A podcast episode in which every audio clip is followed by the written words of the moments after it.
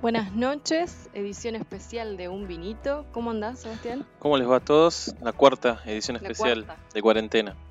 Bueno, en, esta, en este programa vamos a tener un montón de, cosas, eh, pero por supuesto primero vamos a arrancar con las noticias eh, actuales sobre la pandemia. Eh, vamos a repasar un poco qué es lo que está pasando con cada uno de los países y situaciones especiales que tuvimos novedades en los últimos días. Eh, y el tema del día tiene que ver con los oportunistas políticos. Veníamos ya analizando cómo los medios de comunicación están trabajando el tema de la pandemia y la verdad que los medios de comunicación eh, le están dando bastante de comer a algunos oportunistas políticos y de eso vamos a estar hablando. Justo el lunes terminamos el programa regular eh, nos encontramos con la noticia del cacerolazo. Bueno, esto motiva el tema del día. Que la frase de cierre de ese programa fue se nota mucho, muchachos. Eh, así que bueno, de eso vamos a estar hablando. Por supuesto que hay efemérides, hay efemérides muy importantes el día de hoy. Eh, el 2 de abril, tenemos el, por, las Malvinas, tenemos el cumpleaños de Alberto Fernández. y en el último bloque, una oyente, Micaela de Morón, nos va, a estar comentando una película que quiere recomendar. Eh, pero bueno, no, la vamos a, no vamos a adelantar el título de la película todavía. El programa pasado estuvimos hablando del tiempo. No sé qué les habrá provocado a los oyentes eh, estar conversando a la distancia con nosotros sobre el tiempo. Hubo mucha participación de parte de los oyentes sobre, sobre ese tema. Y en lo personal me provocó eh, mucha angustia hablar del tiempo. Esperemos que los oyentes nos comuniquen, nos cuenten un poco también si se quedaron angustiados o se quedaron pensando o se quedaron alegres tal vez. Eh, también tuvimos ahí una polémica con un oyente sobre la cuestión de los elfos, así que fue un programa interesante el lunes.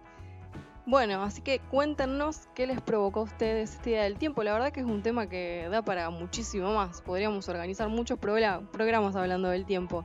Eh, Ayer fue bastante especial porque después del programa también eh, tuvimos que improvisar u organizar una manera distinta de festejar un cumpleaños, por ejemplo, de mi parte, porque le festejamos el cumpleaños a Victoria, que de paso le mando un saludo y espero que haya terminado muy bien su día. Pero bueno, nos tuvimos que movilizar y organizar para festejar un cumpleaños virtual, por ejemplo. Fue una buena experiencia. Fue una linda experiencia, sí. Eh, recomendable. Recomendable. Nosotros usamos una plataforma que es Zoom y en esa plataforma pueden ingresar eh, muchos, eh, muchos participantes, se puede grabar el encuentro, se puede jugar a través de, no de la plataforma misma, pero bueno, se pueden hacer juegos virtuales. fue una linda experiencia. Veremos el día sábado cómo organizamos tu cumpleaños, Sebastián. Sí, bueno, en principio así en el programa de radio. Así que haremos un festejo ahí entre todos los que estén así que, escuchando. En lugar de utilizar la plataforma, utilizamos la radio para festejar tu cumple. Otro, otra plataforma digital también. Entonces, váyanse agendando los oyentes. Día sábado, 9 de la noche, festejamos el cumpleaños de nuestro co-conductor, ¿no es cierto? Así es. Bueno, eh, bueno, ¿vos tuviste alguna reflexión sobre el tema del tiempo? Personal, no, es la que dije el lunes, esta cuestión de, la angustia del deterioro, ¿no? A mí lo que me angustia el tiempo es como eh, el cuerpo básicamente se va deteriorando. Y, eh, bueno, está un poco relacionado con la pandemia que estamos viviendo, que justamente ataca a, nuestros mayores, ¿no? Ese es tal vez el miedo o la angustia del tiempo que me genera a mí. En mi caso se mm, recrudeció la idea de qué hago con el tiempo y cómo lo aprovecho el tiempo en pandemia. Y la verdad, soy sincera, la película que vamos a comentar en el último bloque no es para tener los expectantes, pero me, fue como un cachetazo la película eh, en relación a lo que yo venía pensando del tiempo y cómo manejar el tiempo en la pandemia y mi angustia por la cuarentena, por no ser del todo productiva, qué es lo que va a pasar después cuando salgamos de la cuarentena, si y, y, preguntas existenciales, por ejemplo, si tiene sentido cómo aprovechamos el tiempo, por ejemplo, en nuestro tiempo.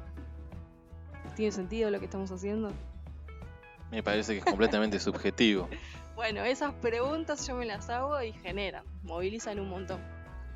Así que todas las em, apreciaciones que les haya generado hablar de ese tema, bienvenido sea, porque además dispararon otros, por ejemplo el deseo que probablemente sea un programa futuro. Probablemente el lunes estemos hablando del deseo. Así que bueno, vayan, esperamos sus novedades. Bueno, con respecto al tiempo también tuvimos la columna de Esteban Liera con una película bastante distinta en, los tiempos justamente del cine. Así que si alguno la pudo ver, que habíamos dejado el enlace, creo que junto con el de YouTube, con la repetición de YouTube. Eh, si alguno vio la película, se dio la oportunidad de mirar algo distinto, también nos gustaría que nos cuenten. Eh, le mandamos saludos a Mariano de la localidad de Rivas, que nos estuvo haciendo ahí una difusión, igual que Esteban Liera también nos sigue haciendo una difusión. Eh, así que bueno, ¿algo más para esta introducción? Pues vamos a una. Sí, vamos a. con una canción que fue recomendada por nuestra amiga Mali. Esperemos que nos esté escuchando. El programa pasado. Y si, bueno, nos están escuchando, un fuerte abrazo a toda la familia. Así es.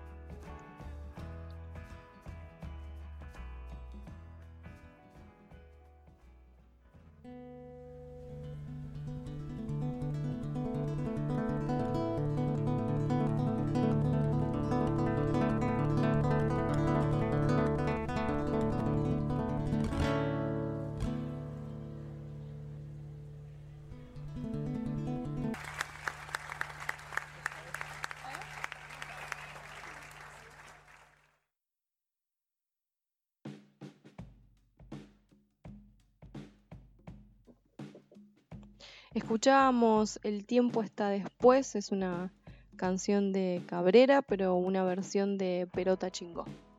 Bueno, vamos a los datos en este primer bloque de actualidad sobre la pandemia y tenemos varios países que han dado sus novedades en términos de números de infectados y muertos, entre ellos Estados Unidos, Ecuador, se ha corrido el eje de la pandemia, ya no está en Italia y en, España, que si bien siguen con números muy altos, pero Estados Unidos ha acaparado toda la atención en cuanto a cifras. Alemania, Francia, Chile, Brasil, bueno, vamos a estar recorriendo esos países para ver qué, cuál es la situación de cada uno de ellos. Habíamos mencionado, bueno, vos decías recién Estados Unidos. En Estados Unidos, la verdad que eh, el incremento de infectados fue enorme, porque en pocos tiempo fue muy elevado. Más de 20.000, ¿no? En un día. Eh, infectados. exactamente. Y el total alcanza casi, casi los 250.000 casos de infectados y 5.886 fallecidos. Eh, muchísimo, muchísimo. Superó ampliamente eh, digamos, seguramente en pocos días triplique la situación de China. Sí, ya lo dijo el presidente Trump, tal vez un poquito tarde, pero se dio cuenta ahora que están viviendo una crisis muy aguda y que las próximas dos semanas iban a ser muy duras. Exactamente. Pero bueno, estamos viendo los efectos de no haber tomado las medidas necesarias en tiempo y forma, que en el caso de Estados Unidos eh, es doblemente condenable la actitud del presidente porque tuvo mucho más tiempo que Europa para prepararse y no lo hizo, eligió no hacerlo.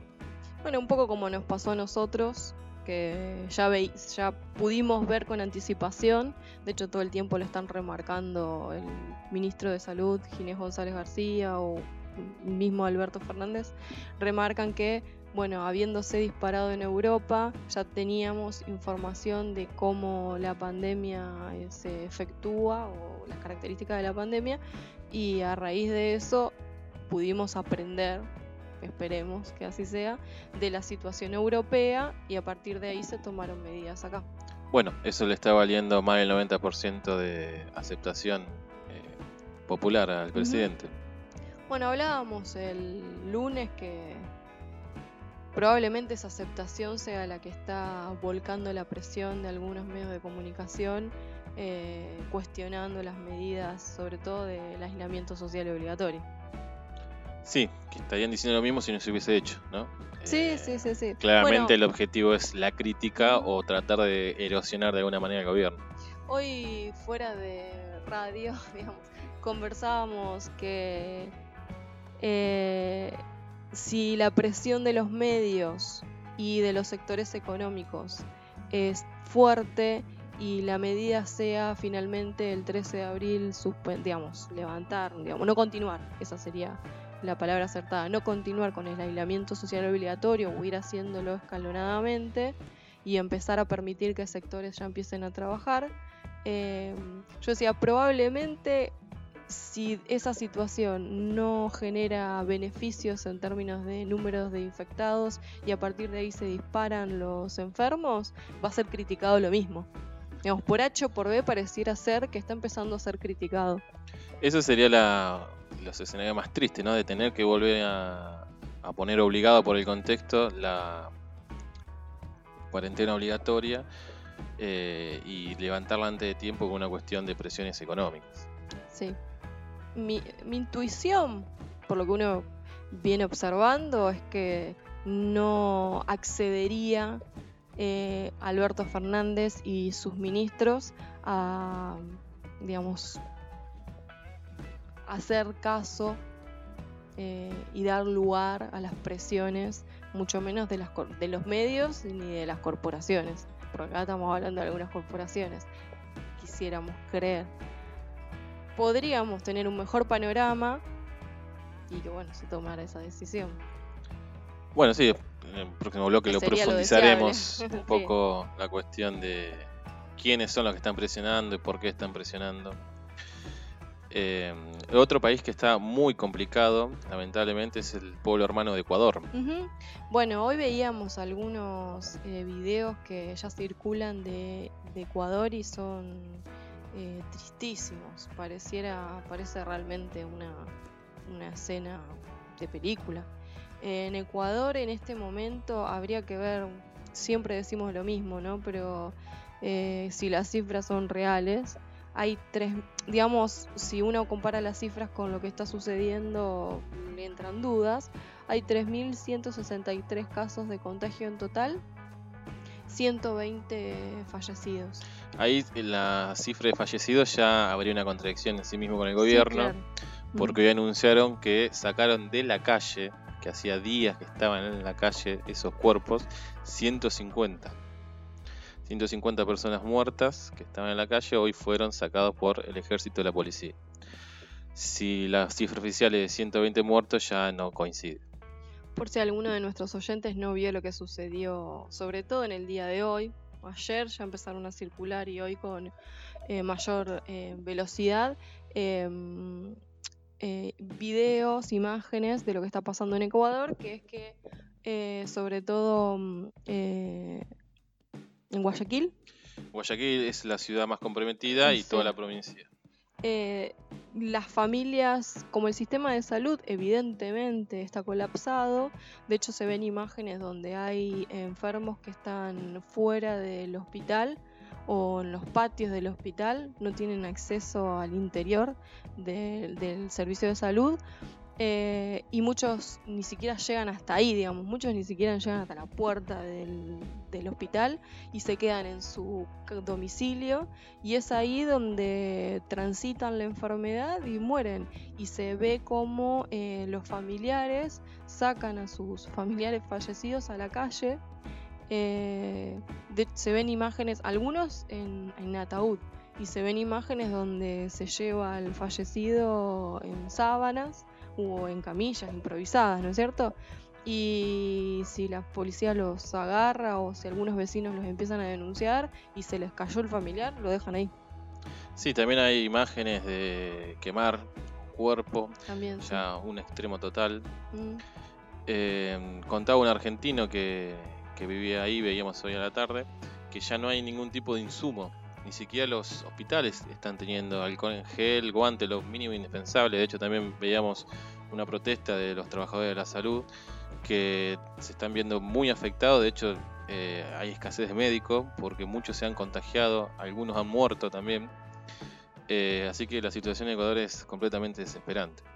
Probablemente eh, uno dice, bueno, ojalá que no, pero probablemente repita las situaciones de Italia, España, digamos, la situación europea que ya conocemos, porque los datos oficiales no coinciden con lo que uno está observando de Ecuador y realmente se puede ver al ciudadano abandonado, a la buena de Dios, porque no tienen acceso ni siquiera a salud, muy probablemente ni siquiera se estén haciendo los testeos en todas esas eh, personas. Y uno lo primero que piensa es esa familia que sacó a su familiar a la vereda para que en algún momento alguien se lo lleve, porque también están, no todas las eh, morgues y las casas velatorias quieren trabajar porque no saben cómo tratar con ese cuerpo y tienen miedo de que se contagien. Entonces hay pocas casas velatorias que están trabajando y obviamente no dan abasto. Entonces, ante ese panorama, probablemente, muy probablemente, esos familiares también estén contagiados. Es decir, que la situación en Ecuador sea eh, estrepitosa. De hecho, uno de los videos que circula es el testimonio de una señora eh, que pide por favor que pasen a, buscar el cuerpo de su familiar que lo tenía dentro de la casa y también diciendo que toda su familia está con fiebre. Eh, así que es muy probable o casi seguro que también estén infectados de coronavirus. En situaciones digamos, son una población que realmente tiene escasez de acceso a recursos básicos. Eso se observa. Esta mujer que vos decías no tiene ni barbijos, ni guantes, los que trasladan a los familiares tampoco. Entonces la situación es muy compleja en Ecuador.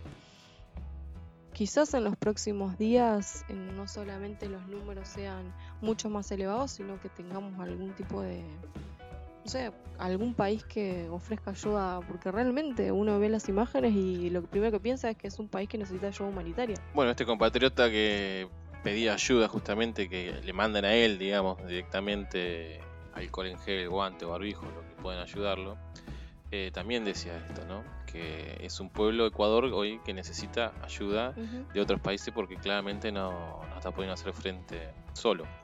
Bueno, ojalá que reciba la ayuda necesaria eh, para ver si se puede, no sé si revertir, pero acompañar lo mejor posible a todos los ecuatorianos. Es otra muestra más de la importancia del Estado, ¿no? Un Ecuador que viene en los últimos años viendo una retirada justamente del Estado, en el medio de ese proceso aparece esta contingencia y bueno, estos son los resultados cuando el Estado no tiene las herramientas necesarias para afrontar una problemática tan crítica como esta. Sí, sí, es crítica la situación porque el, sistema de salud prácticamente no, cuenta con recursos. A uno le da la impresión que no cuenta con recursos no solamente para hacer frente a la pandemia, no cuenta con recursos en cualquier situación habitual. Eh, obviamente en una situación como esta que al descubierto la pobreza del sistema de salud ecuatoriano. Pero bueno, sí, como vos decías, ahí hay una falta del Estado en los últimos años eh, y deja al descubierto que las políticas eh, de libre mercado no funcionan.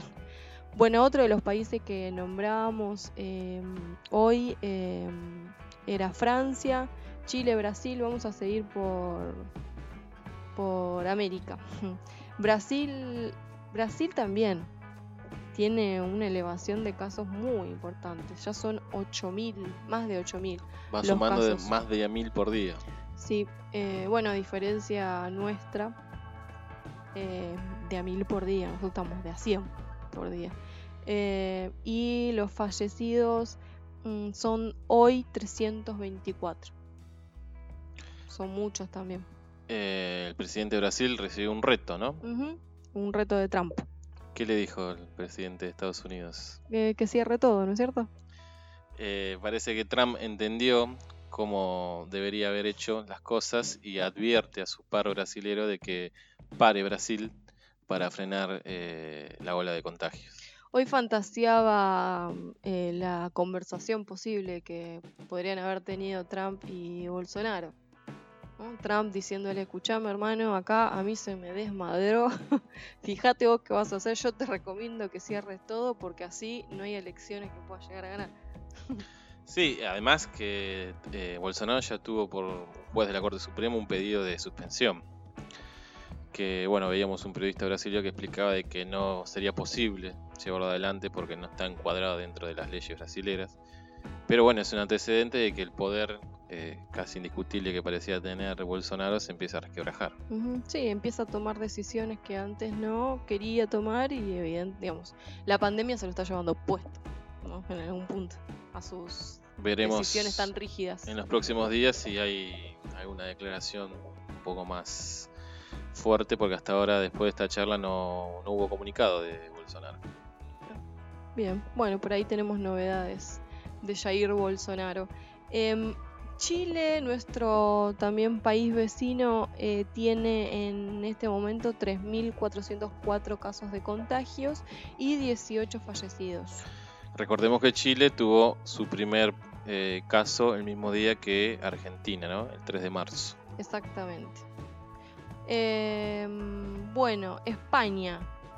España, bueno, no lo habíamos mencionado, pero acá está en el mapa. España sigue con la tendencia que ya veníamos conversando en los últimos días. Sí, hoy tocó un nuevo récord de más de 900 muertos. Pero bueno, los especialistas españoles siguen siendo optimistas, como decíamos el lunes, tanto como los italianos, de que eh, tiende a achatarse y a bajar la curva de contagio.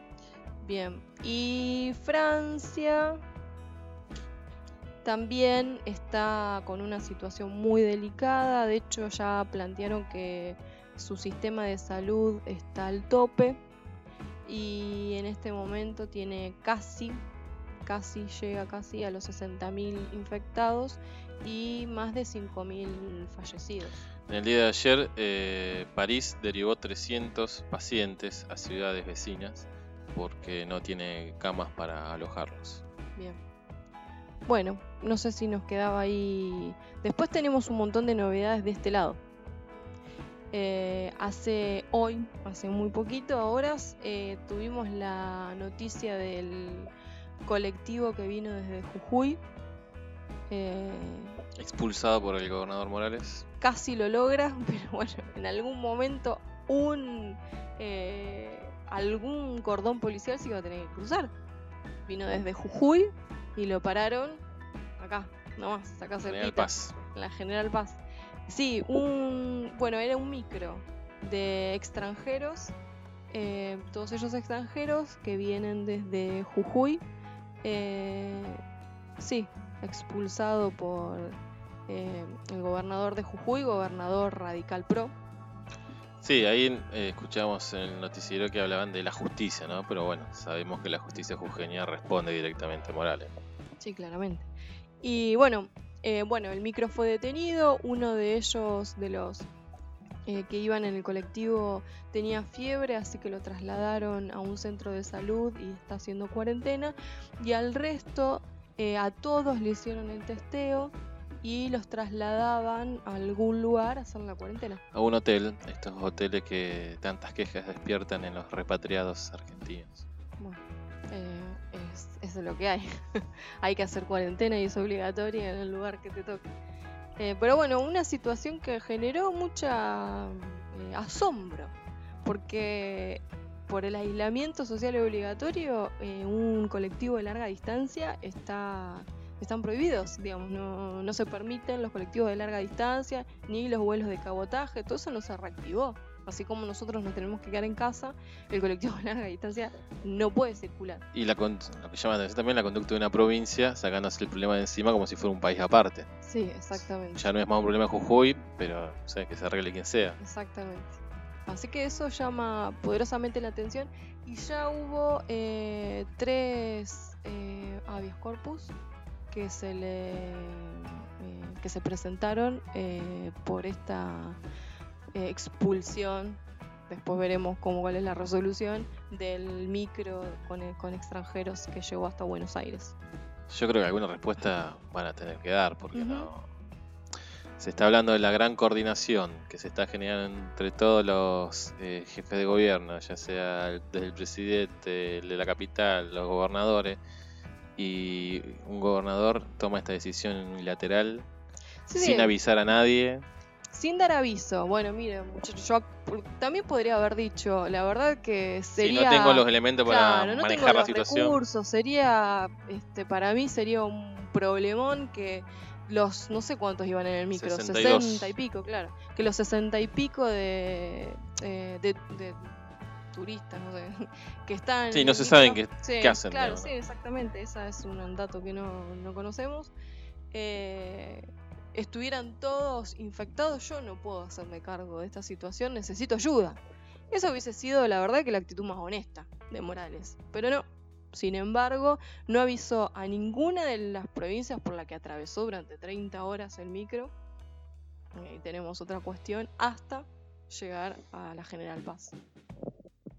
Pero bueno, eh, será, digamos, Morales es otro de los funcionarios más, en este caso no que no cumplió la cuarentena, pero que actuó como irresponsable. Sí, que, que no cumplió sus funciones justamente de, de funcionario y de representante. Exacto. Recordamos a, a Bussi en Tucumán o al intendente del Bolsón. En esos casos no cumplieron la cuarentena, habiendo llegado al exterior, los dos confirmados con coronavirus. Y en este caso es un funcionario que tiene que cumplir el rol de funcionario, velar por los que están en su territorio y por el resto. Y no lo hizo. Así que bueno, ahí hay acciones judiciales ya eh, eh, tomando curso por esa situación de hace unas horitas nada más. Sí, parece, da la sensación de que es como la, la vivada, ¿no? De, yo me lo saco de encima y bueno, alguien se hará cargo o verán qué pasa. Yo ya no tengo nada que ver. Sí, un poco total acá nunca pasa nada. La verdad. Yo me la total, ¿quién me va a decir algo? Pero bueno, ojalá se empiecen a tomar. Alberto dijo que iba a ser riguroso, así que esperemos que se empiecen a tomar cartas en el asunto. Después siempre están los vericuetos judiciales. Quizás se logra defender, no pasa nada efectivamente, pero al menos que transite el proceso. Si estuviéramos en otra época de la Argentina, eh, tranquilamente se podría estar hablando de una intervención provincial. Exacto. Pero no creo que sea una medida que tome Alberto y tampoco creo que dé el contexto para No, no, no. algo tan extremo. No, no, no. Bueno, em, teníamos el micro con inmigrantes que llegaron hasta Buenos Aires y otra de las notas también importantes de esta semana fue que eh, recuer- recordarán ustedes que en Moreno hubo un chico joven, ¿no? 20 y pocos años, que llegó de Estados Unidos y no cumplió la cuarentena, el aislamiento social obligatorio no, No, lo solo no cumplió, sino que se fue a una fiesta. Exactamente. de y 15 fue a una fiesta de 15 años donde compartió esa noche con 100 personas. La mayoría de los casos de infectados en Moreno son de la fiesta. De hecho ya tiene Moreno, si no recuerdo mal, 27 casos. Algunos de ellos ya están dados de alta, pero se siguen presentando casos que cuando les preguntan si tuvieron contacto con alguien, estuvieron en esa fiesta. Y la novedad al respecto es que, eh, bueno, este chico está cumpliendo la cuarentena en Palermo, pero falleció eh, el abuelo de la cumpleañera, que es prima de este muchacho, así que falleció el abuelo de este muchacho por coronavirus. No, en esa nota lo primero que piensa es eh, las consecuencias de ser irresponsable. Sí, en este contexto, ¿no? Porque no es una travesura. Ah, listo, ya pasa. Puede costar justamente una vida. Es un ejemplo extremo y duro, pero que deja claras lo que es ser irresponsable en esta situación. Eh, uno podría decir, bueno, quizás no, no tomó dimensión de lo que de lo que implica la enfermedad, de lo que implicaba la pandemia, de lo que se iba a venir. eh, pero también lo cierto es que estamos aparentemente bastante acostumbrados a no cumplir ninguna norma. No, convengamos que no sé el resto del mundo, ¿no? Pero eh, nosotros estamos acostumbrados a que sos más canchero cuantas más normas no cumplís. Mi profesor de sociología cuando estudiaba decía que Argentina era una sociedad anómica, ¿no? Remitiéndose a, A Durkheim. a los padres de la sociología. Que bueno, tal vez podríamos tomarlo ¿Mm? como tema en algún momento, que es la anomia, ¿no? La anomia, sí. La falta de reglas. El problema es que las faltas de reglas lo que no nos permite es justamente vivir en armonía. Ahí evoluciona Durkheim, le robo sus palabras al muchacho. Pero eh, estamos muy acostumbrados eh, a sobrepasar cualquier límite. Igual ahí entramos de- de nuevo en discusiones que hemos tenido en otros programas de el límite, ¿no? tan difícil, sobre todo en esta situación, entre eh, el autoritarismo del Estado y eh, la seguridad pública, ¿no? Salud pública. Em, ahí tenemos, sí, se abren un montón de ramificaciones para hablar de ese tema, porque por un lado, lo acostumbrados que, que estamos a no cumplir con ninguna norma. Por otro lado, ¿cómo hago cumplir esa norma? Una cuestión es hacerla cumplir mediante eh, procedimientos legales y democráticos y otro tanto que la verdad que lo estamos viendo y que eh, le hacemos lugar para mencionarlo en el programa eh, son las reacciones que tienen las fuerzas de seguridad en algunos casos obviamente sobre medidas cuando intentan que la población cumpla con las medidas de aislamiento eso tampoco se puede permitir y en algún punto también es exceder un límite en, las fuerzas de seguridad. Por eso decía lo difícil de poder controlar a la población, a las fuerzas de seguridad eh, en el medio de una situación de crisis total. Sí, nosotros tenemos además una característica histórica eh, por la cual nos cuesta mucho pensar en un límite como beneficioso porque venimos de una historia de dictadura militar y eso eh, como impronta para el pueblo argentino nos hace suponer que todo límite eh, y, el cumplimiento de todo límite es eh, autoritario o dictatorial. Bueno, después hablaremos cuando hagamos mención a las efemérides, ¿no? Sí, justamente hoy tenemos una efeméride que hace referencia a la última dictadura. Eh, bueno, para ponernos a pensar también nosotros mismos cómo podemos ser capaces de autocontrolarnos, porque ahí también viene otra cuestión. ¿Cómo puede ser, ¿no? En algún punto que un adulto necesite de otro, porque acá si no el Estado funciona como padre, que el otro me esté a mí marcando cuáles son las reglas y qué es lo que tengo que cumplir. Ser hijo del rigor sería, ¿no? debería llegar un momento en el que cumplimos las normas porque son las normas que hay. Después podemos... Más allá del castigo, ¿no? Que esté internalizada y entender que me estoy cuidando y estoy cuidando al otro también. Por supuesto que toda norma como construcción social se puede discutir. El asunto es, las discuto en los canales que haya que discutirlas y no las transgredo caprichosamente y genero lo que terminó generando, que es el caso que hoy nos trae eh, a conversar, que es eh, el fallecimiento del abuelo de este chico moreno que no cumplió con una medida de salud pública.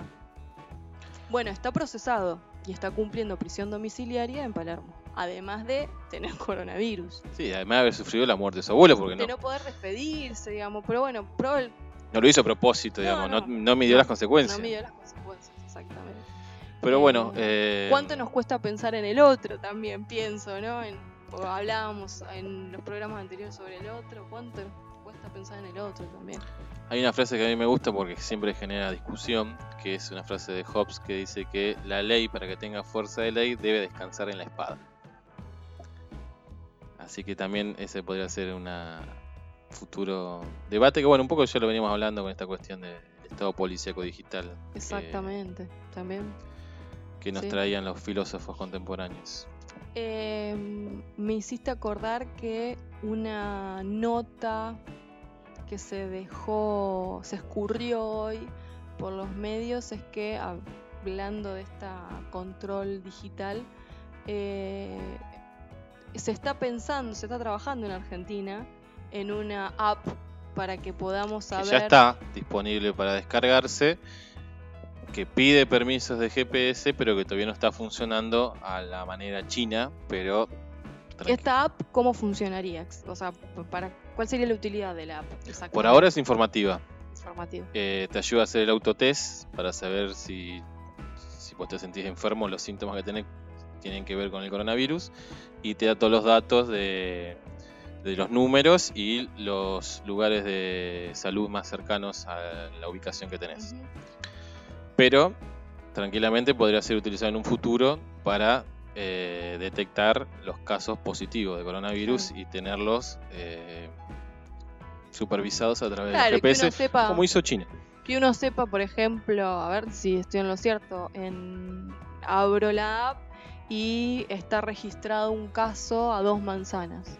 ¿No? Una cosa así sería esto, yo sé, puedo localizar dónde hay casos de contagio. O si hubo, en algún lugar que vos estuviste, hubo un caso. Claro, exactamente. Y a los casos de contagio también los eh, registran si hay desplazamiento. Sí, y el contacto que han tenido Claro. y los posibles casos que eh, el caso confirmado haya contagiado. También se le hace un seguimiento a través de GPS. Eso es, así sí se aplicó en, En China y en Corea del Sur. y en Corea del Sur. Bueno, que aparentemente es uno de los motivos por los cuales controló bastante, pero tenemos eh, una provincia en China ahora, ¿no? Yo termino la frase. Aparentemente esa situación de control digital fue eh, un elemento que benefició el control de la pandemia. Sí, como el gran argumento del éxito del control de la, de la pandemia en Asia. Sin embargo, una noticia del día de hoy es que China cerró una provincia por miedo a un rebrote. El Mandó, condado de Jia, provincia de Henan. mandó a toda su población otra vez a una cuarentena obligatoria y a la restricción de movimiento. Genera incertidumbre Sí, una, eh, una noticia como esa. No pude corroborar lo que decía hoy C5N, de que eh, sería una nueva cepa el coronavirus en esa región. Sí, lo que encontré es que detectaron casos de contagios locales nuevamente. Que esto que China ya venía festejando que hacía muchos días que no tenía circulación comunitaria del virus. Bueno, en esta provincia encontramos casos y por eso se toma la decisión de volver a instaurar la cuarentena eh, en ese lugar. Esperando que no sea una nueva cepa, porque eso abriría otra situación más compleja. eh, nuevamente nos encontramos con la única medida que hasta el momento eh, sirve para el control de la pandemia, que es el aislamiento. No hay otro. Si nos anoticiábamos hoy, fue una nota que levantaron todos los medios nacionales sobre eh, un estudio, es una hipótesis, eh, un estudio que se mm, eh, hizo y se detectó que en, la en, la- en los países donde había baja mortalidad eran los países que mm, anterior, digamos, con mayor tiempo, digamos, antes en el tiempo, aplicaron la vacuna de la BCG. Es decir, la hipótesis sería, en los países donde en este momento estamos detectando mayores de índices menores, perdón, de mortalidad de COVID-19, son los países que tienen como política universal la vacuna obligatoria de la BCG. Es decir, no es que no te vas a contagiar de COVID-19, Sino que no serías caso agudo. Exactamente, no sería un caso agudo o grave porque no se producirían enfermedades eh, comórbidas, sobre todo las respiratorias. En, ese sentido, habría ahí una- un análisis. No es una solución, simplemente lo que está es una observación de los números y de cómo se está manejando a nivel mundial el contagio de COVID-19 y las muertes por COVID-19. Sí, y más allá de si es cierto o si se puede corroborar científicamente, lo que nos llamó la atención es que los países del primer mundo, que entendemos nosotros que son súper desarrollados, no tienen esa vacuna como obligatoria. Eh, Italia y España no tienen No. eh, No, esa no, vacuna dentro del calendario y si querés tener esa vacuna tenés que pagarla. Exacto. La nota hacía referencia, por ejemplo, a, una, a la India, porque desde, si bien no hace muchas décadas, pero sí la India eh, tiene obligatoria la vacuna de la BCG y lo ha propagado a millones de personas. Recordemos que la India es un país que tiene una población enorme. Eh, pero bueno, eh, así sucede con la mayoría de los países que desde, por ejemplo, China, desde 1920 eh, viene vacunando a su población eh, contra, con la BCG que es este, Contra la tuberculosis, con la básicamente. exactamente.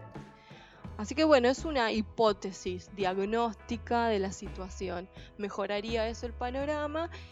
Y en todo caso, si se comprueba, lo que podría alentar es nuevamente a que los estados se hagan cargo de la vacunación de su población y hagan obligatorias ciertas vacunas. En el, en el calendario argentino es obligatoria la BCG. Eso te iba a decir que ah, para nosotros sería una buena noticia porque tenemos la población vacunada contra la tuberculosis. Eh, la nota la verdad que no hacía referencia específicamente. Habría que ver, habría que indagar, ahora en la pausa cualquier cosa lo hacemos, habría que indagar desde cuándo eh, la BCG es una vacuna obligatoria. Entonces, los em, nacidos anteriores a ese año, si no tienen la vacuna, están más propensos a desarrollar enfermedades comórbidas si se contagian de COVID-19 que les compliquen el cuadro. Sí, habías encontrado que el refuerzo de los 16 ya no era obligatorio desde hace... Desde la era MM. Desde hace un par de años Exactamente. último gobierno. No, no hubo distribución de la vacuna para el refuerzo de los 16 en Argentina. Exactamente. Bueno, ahí tendríamos una... Este... No sé, no, es solución, pero alguna mirada... Encontrar algo positivo dentro de todo este como decimos siempre. Uno de las sorpresas, hoy me llamó mucho la atención cuando vi esta noticia, la sorpresa que es que encontraron que el agujero de la capa de ozono se agrandó.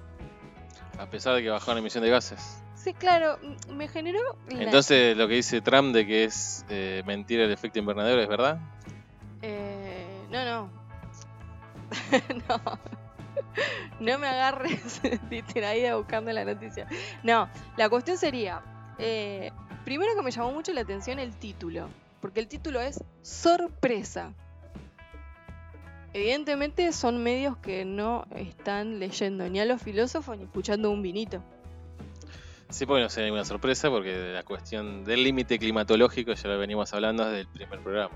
Cuando hablamos de esta mirada sobre el ecofascismo, es esta idea de que el ser humano eh, es el que genera daños en la tierra y que todos estemos guardados provoca beneficios al medio ambiente. Y en realidad no, no es que el ser humano lo provoca, sino científicamente el sistema, los medios de producción. Y entonces el titular es sorpresa, aparece eh, un gran agujero en la capa de ozono en el Polo Norte. Recordemos que en la nota que leíamos... Que si se derrite el hielo del Polo Norte... La situación iba a ser peor porque... Eh, hay virus viejos guardados. Hay virus viejos guardados ahí, exactamente, gracias. eh, sí, es cierto lo que vos decías, que no tiene que ver exactamente con la emisión de, gases, pero no sé, parecieran que los gases de, no son los culpables de ese agujero, pero sin dudas es un tema importante porque provoca obviamente calentamiento global. Eh, parece que el 2020 nos quiere hacer cambiar de conciencia sí o sí. No hay... El que brindó el 2019 dijo, este es mi año, muchachos, no es el año de nadie. Evidentemente no es el año de nadie. O sí, si realmente se pudiera generar un cambio de conciencia, cosa que no estaría viendo, sobre todo, bueno, ahora vamos a explicar en el próximo bloque cómo reaccionan eh, la gente más acomodada lejos de la solidaridad o del cambio de conciencia.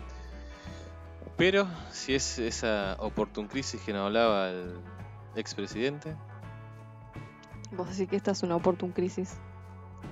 ¿Quién te dice? Hoy te levantaste optimista.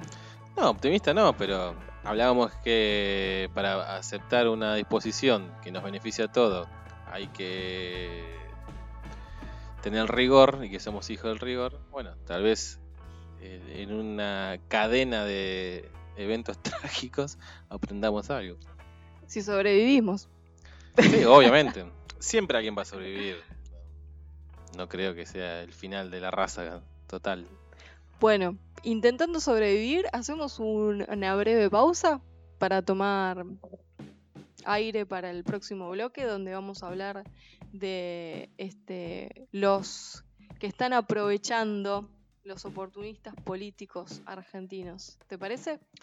Muy bien, entonces vamos a escuchar a Manuel Santillán el León en la versión de Catupecu Manchu. Muy bien.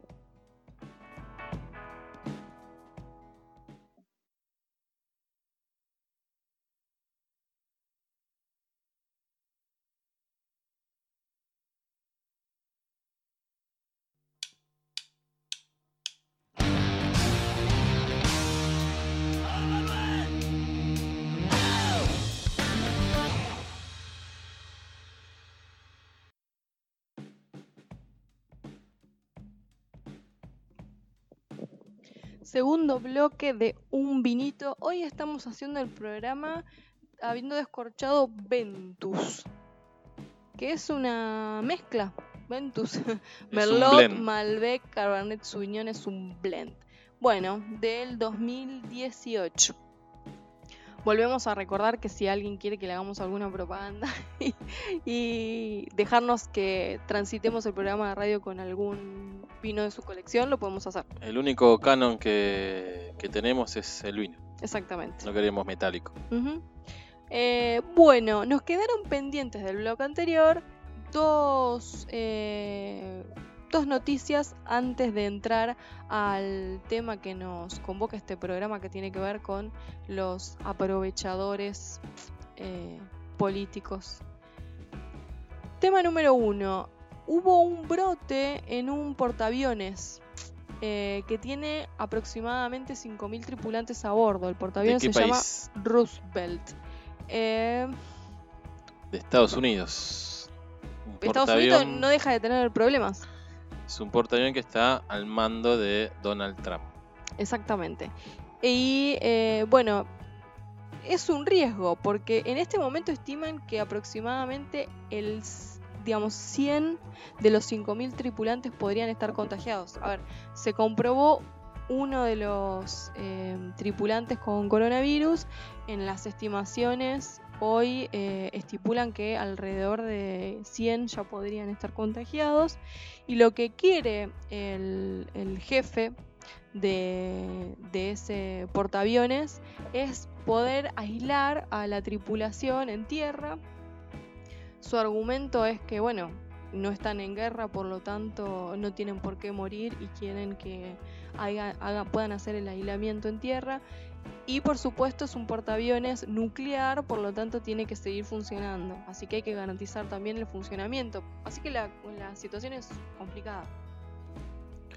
Eh, sí, no sé cómo lo irá a manejar la Marina norteamericana, pero si dejan la tripulación para garantizar el funcionamiento del reactor, eh, es probable que se contagien y a su vez no puedan hacerse cargo del mantenimiento del reactor. Claro, lo que están pensando es la posibilidad de hacer una rotación bajan tripulantes, hacen cuarentena 14 días, vuelven y así van manteniendo em, el, reactor eh, nuclear o los reactores nucleares eh, en funcionamiento y lo van manteniendo encendido, digamos. Me imagino que la complejidad del portaaviones eh, no debe ser que cualquier marino pueda hacerse cargo.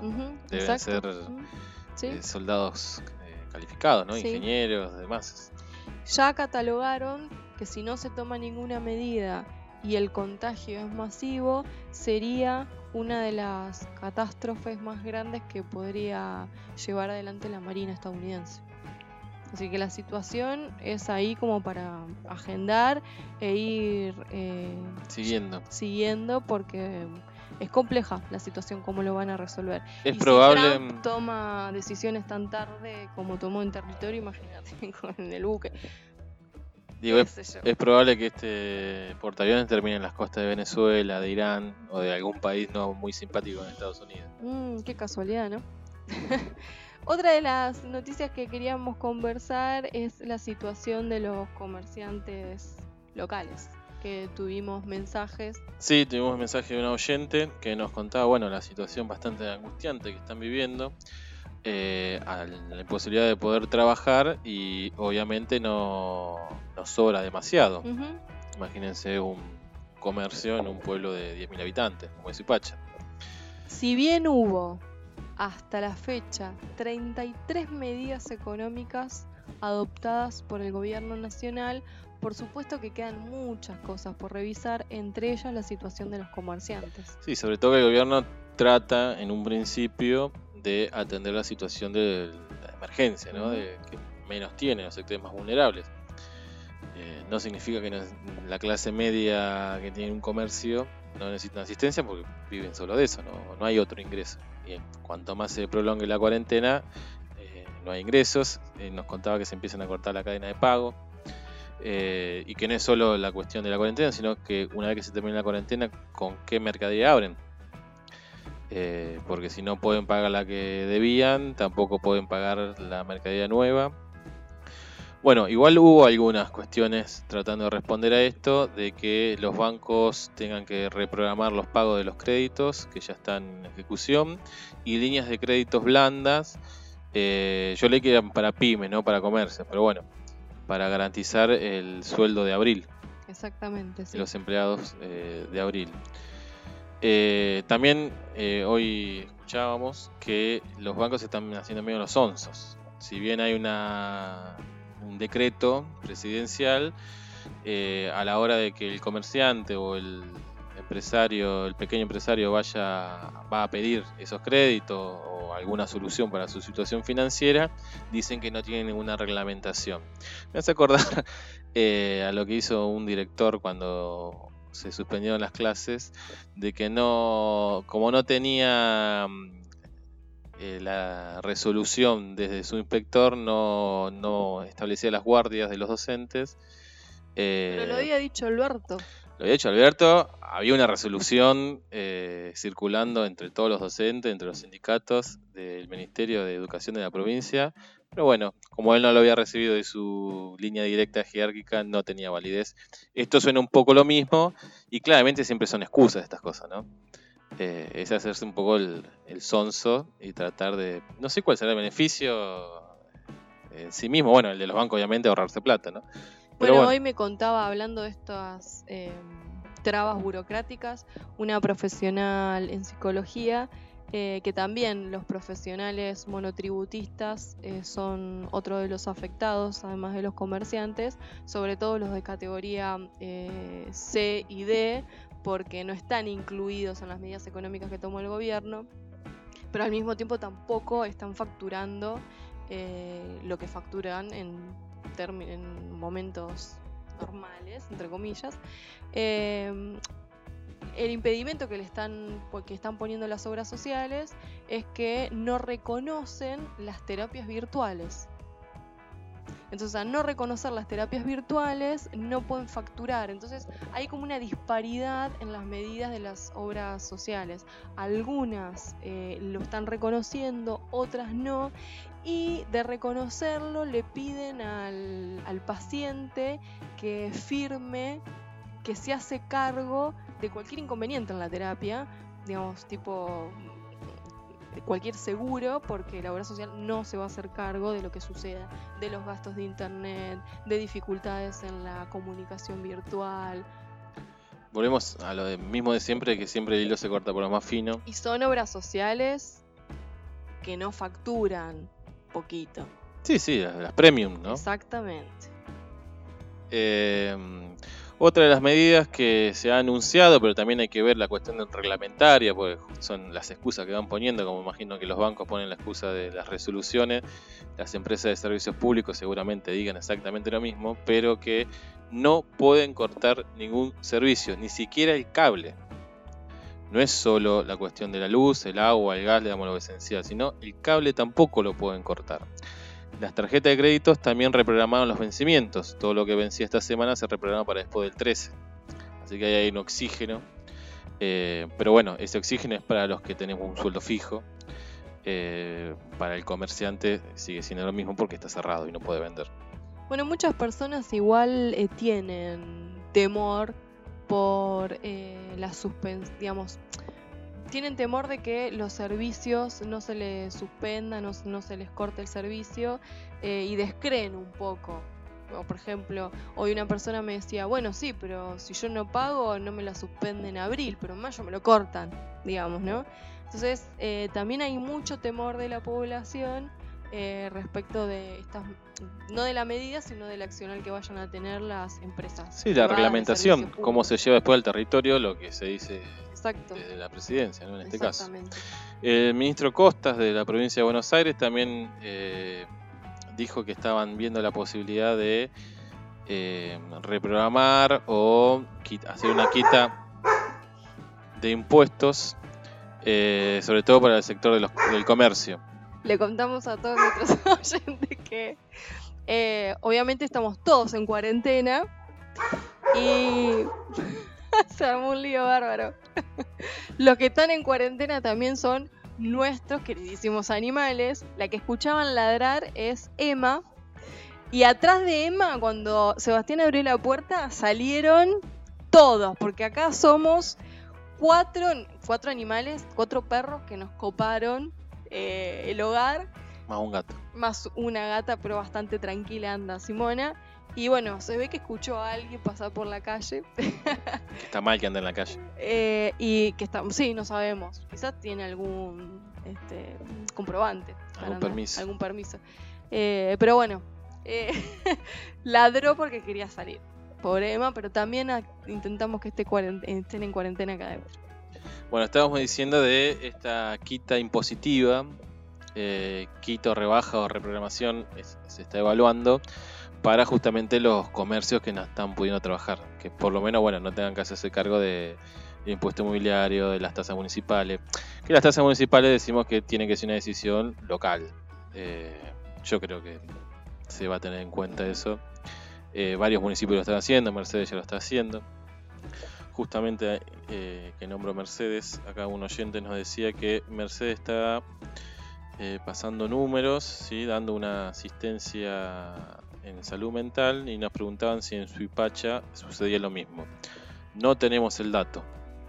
Si alguien lo sabe y nos quiere decir dónde la gente en Suipacha puede recurrir ante alguna necesidad de salud mental, eh, lo, diremos. Pero nosotros no tenemos. la salud mental siempre y en este contexto se hace muchísimo más necesaria. Cuando contabas un ratito los impedimentos que ponen las obras sociales para el tratamiento, para la continuidad de los tratamientos psicológicos, eh, la verdad que es de un desconocimiento total de la necesidad de todos los que ya tienen tratamiento psicológico, de continuarla mucho más en cuarentena, porque todos los síntomas se ven agudizados. Yo tuve que suspender mi terapia. La continúo virtualmente. No, yo ni siquiera tengo la continuidad virtual. Bueno, después averiguaremos los motivos. Eh, pero bueno, esos síntomas que se ven agudizados en cuarentena, imaginemos también personas que quizás no tengan el acceso a esos tratamientos psicológicos, pero que en cuarentena todos sus síntomas o todas sus dificultades no la pueden sobrellevar y realmente están necesitando de una colaboración en este momento. Puede haber, podemos mencionar miles de casos. Los primeros que se nos ocurrían, los primeros días de la cuarentena, eh, eran, no sé, alguna persona que en este momento esté transitando alguna adicción que quizás fuera de la cuarentena, digamos, previo a la cuarentena no tenía acceso a ningún tratamiento, pero en este momento se les esté haciendo muy complicado el tránsito por el aislamiento y necesite eh, que un profesional esté colaborando en... Sí, que brinde una contención. Que no tiene una contención. Bueno, con el tema de las adicciones, eh, tendrá que ser un tema de la post-pandemia pero analizar las estadísticas de aumento de consumo de sustancias, ya sea alcohol, psicofármacos, no estamos hablando de drogas duras, pero eh, justamente, ¿no? Como este consecuencias, decís vos, del aislamiento. Este estado eh, de cuarentena claramente pone en tensión nuestra salud mental. Eh, y bueno, muchas veces los consumos problemáticos, para usar la terminología adecuada, son una salida. cigarrillo, no, no, nos vayamos muy lejos, digamos, lo, más cotidiano y lo que tenemos acceso en un supermercado. Nuevamente, ya hemos hablado en este programa y en este espacio de la importancia de la salud mental y la importancia de la salud pública. El lunes, cuando el profe Esteban Liera nos comentaba de la película Los 400 golpes y, y pensábamos que era una película que nos estaba que estaba reflejando la dificultad de acceso a servicios de salud o cómo la salud en ese contexto histórico estaba pensando la infancia y, nos, y la asociábamos con la película del Joker. Pero la verdad que eh, la salud mental en este momento, antes, ahora y después, debería ser una cuestión que no se deje de lado. Porque es fundamental y tenemos muchos problemas producto de faltas de atención en relación a la salud mental pública, de acceso gratuito y de calidad. Volvemos a lo mismo que no me voy a cansar de repetir de la importancia del Estado, ¿no? claramente el mercado con las prepagas, con las obras sociales, no están dando respuesta ante esto y el único que tiene capacidad de dar respuesta a esto es el Estado. Pero para tener esa capacidad tiene que ser un Estado fuerte. Exactamente. Bueno, vamos a nuestro tema de este bloque que hemos titulado Los oportunistas políticos. ¿Por qué?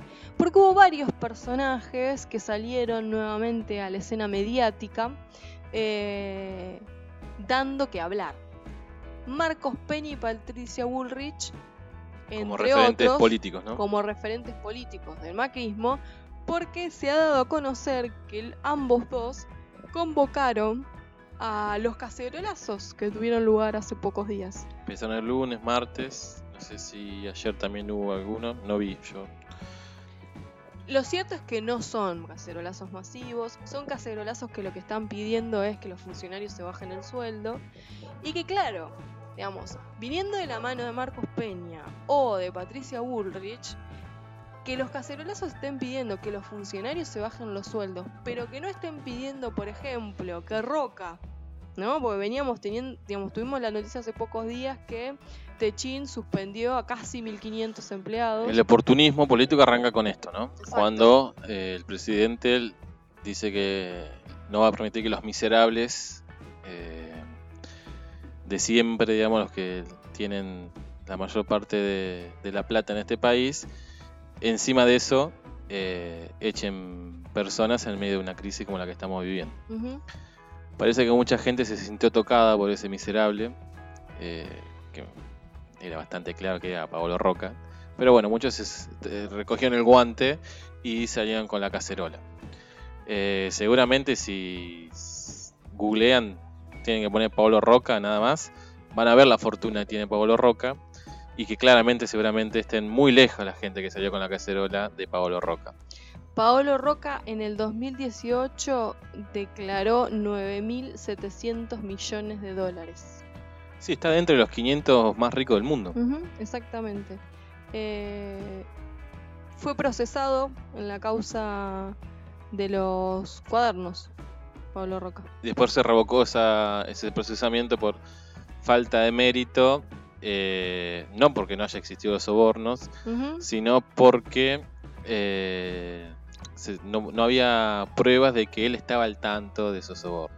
Pobre Paolo inocente, dirigiendo una empresa, no sabía que algún cadete de él estaba pagando sobornos. Escuchábamos ayer a Bill Gates que hizo referencia a que si se le cobrara un impuesto, de hecho es una de las propuestas de alguna funcionaria, no, eh, alguna representante estadounidense de los demócratas, eh, que si se le cobrara impuestos a los ricos, eh, hoy se podrían cubrir muchas de las demandas y necesidades en relación a la pandemia hacer un impuesto por única vez.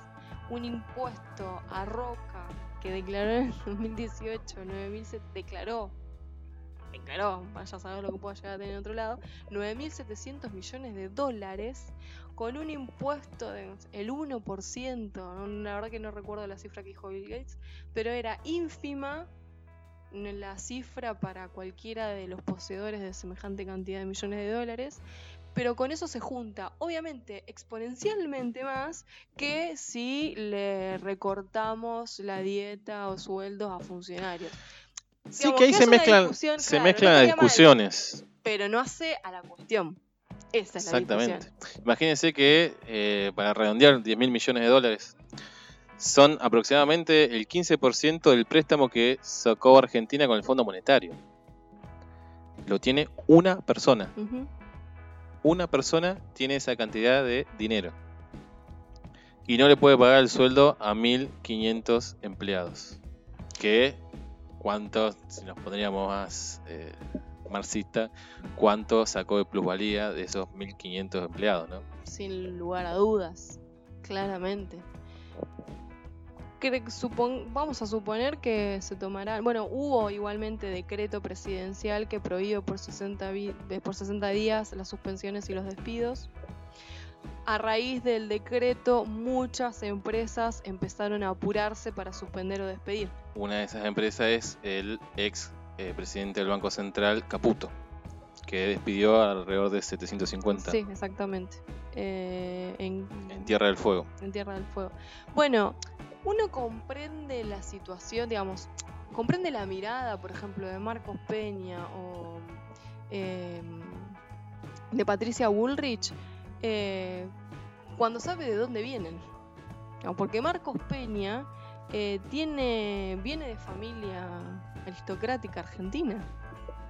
Sí, su descendencia. Sus bisabuelos eh, fueron algunos de los terratenientes de la Patagonia que fusilaron eh, los trabajadores en lo que se llamó como la Patagonia Rebelde. Sí, sí, la masacre que fusiló a 1800 trabajadores en lo que se conoció como la Patagonia. Y si vamos un poquito más atrás, el reparto de sus tierras tiene que ver con la conquista del desierto. Digamos, otra masacre más de los pueblos originarios.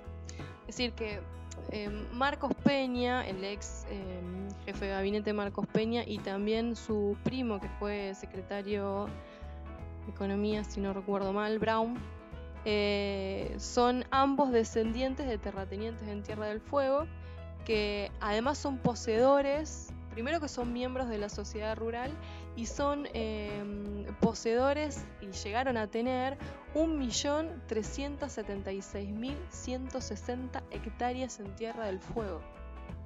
Es decir, que son poseedores de prácticamente la mitad de Tierra del Fuego. Por eso cuando suceden estas cosas, la verdad que el presidente diciéndoles miserables se queda corto porque son lacras de lo más bajo eh, que puede existir sobre la faz de la Tierra. Es un linaje, ¿no? Eh, es hijo de, de, digamos, de funcionarios o de empresarios eh, argentinos que tuvieron además em, estuvieron involucrados en hechos tan nefastos como la Patagonia Rebelde y que hicieron todo lo contrario a una máxima como sería la redistribución de la riqueza o la justicia social. la redistribución de la riqueza por ahí me voy, pero al menos la justicia social. Lo, lo un, digamos, venimos, son, vienen formando parte de una familia que lo que les importó es eh, la ganancia a costa de. Y la ganancia en términos exacerbados. Sí, y en el caso de Patricia Bullrich, lo mismo, porque eh, tenemos que sumar otro apellido a Bullrich, que es Porredón es descendiente de un director supremo de allá de la Revolución de Mayo. Son familias que están dando vuelta en el poder o rondando el poder desde hace, desde que la Argentina es Argentina y antes también. Bueno, Marcos Peña em, es eh, descendiente a sus, sus, abuelos, digamos, son los que en 1908, principios del siglo XX, crearon lo que ahora se conoce como la anónima, que tiene un montón de sucursales, eh, ciento y pico de sucursales, casi 200 sucursales en 80 ciudades en la República Argentina. Habría que ver si están respetando los precios cuidados, ¿no? La cadena de supermercados. Exactamente. Pero bueno, eh, en ese contexto eh, es importante también saber quiénes son los que están mensajeando y solicitándole a los trolls que echen fuego sobre los cacerolazos. En este momento, digamos, en un momento de pandemia, eh, exfuncionarios macristas están justamente echando leña al fuego a la grieta. Eso te iba a decir que lo más triste es que muchas personas que por ahí están confundidos, desinformadas, que no saben un montón de cuestiones de esta gente tan siniestra, se suma porque la cuestión de que los políticos se bajen el sueldo siempre es reivindicatorio de alguna manera, ¿no? Eh, que obvio, si lo comparamos con el sueldo de una enfermera o de un maestro, eh, lo que cobra un diputado es astronómico. Pero ahora, si comparamos los 200 mil pesos que cobra un diputado con los 10 mil millones de dólares de Pablo Roca, y te digo que hermano diputado, luchemos juntos.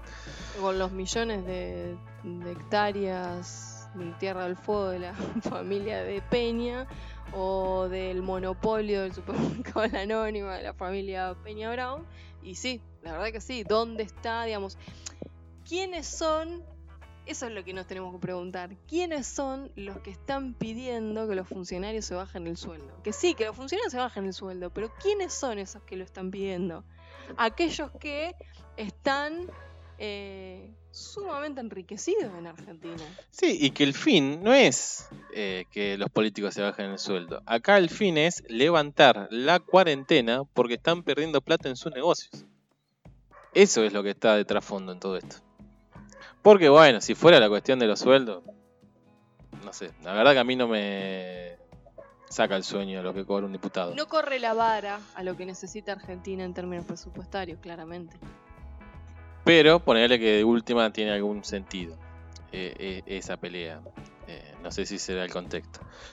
Pero lo que se está discutiendo acá es que ellos quieren volver a, la vida normal, entre comillas, para que sus negocios no dejen de ganar, ni siquiera perder. Por eso también lo explicó bastante bien el presidente. No es cuestión de perder, están dejando de ganar, que no es lo mismo, son dos conceptos completamente distintos. Eh, dejar de ganar, ¿por qué? ¿Cuál es el costo? Bueno, estamos viendo el caso de Ecuador, el caso de Estados Unidos, Italia, España, China en su momento, por más que ahora esté supuestamente controlado. Son miles y miles de vidas el costo de que esta gente mantenga sus márgenes de ganancia. Lo, es un reflejo claro de la mentalidad capitalista. Es el mayor, la mayor ganancia al menor costo posible y obviamente la solidaridad frente a una situación como esta es imposible de ser pensada. Sí, encima ponen de excusa de que eh, estas medidas de la cuarentena obligatoria eh, van a ser peores en términos económicos que el propio coronavirus, ¿no? Bueno, es el argumento de Bolsonaro hasta ahora. Que bueno, que se empieza a desgranar por todos lados, ¿no? Lo mismo que la teoría liberal o neoliberal, digamos. Si el que después de esta pandemia siga sosteniendo que el Estado se tiene que correr de todos lados, es porque es un necio o porque es Pablo Roca. Decíamos en la publicidad del programa de hoy que veníamos a romper con los dispositivos de poder y eso intentamos. Aquellas noticias que están saliendo en los medios de comunicación, estas barrabasadas de llamar a cacerolazos de manos de Marcos Peña, que es hijo de la aristocracia argentina o de Patricia Ulrich, que también es hija de la aristocracia argentina, bueno, nosotros le vamos a poner todas las preguntas posibles y lo vamos a cuestionar. Eso es romper con los dispositivos de poder que intentábamos convencerlos de que nos escuchen en el programa de hoy.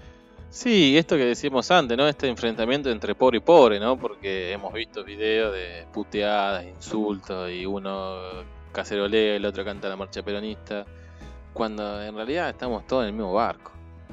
Eso es la parte más triste y que creo que, más allá de las críticas ni diosar al presidente, pero ha tratado, al menos en este momento, de bajar las declaraciones, de sumar, bueno, de hecho le ha dado un lugar muy protagónico a la reta, que es el referente hoy en día de Cambiemos, ¿no? Porque es el único que tiene una responsabilidad de gobierno.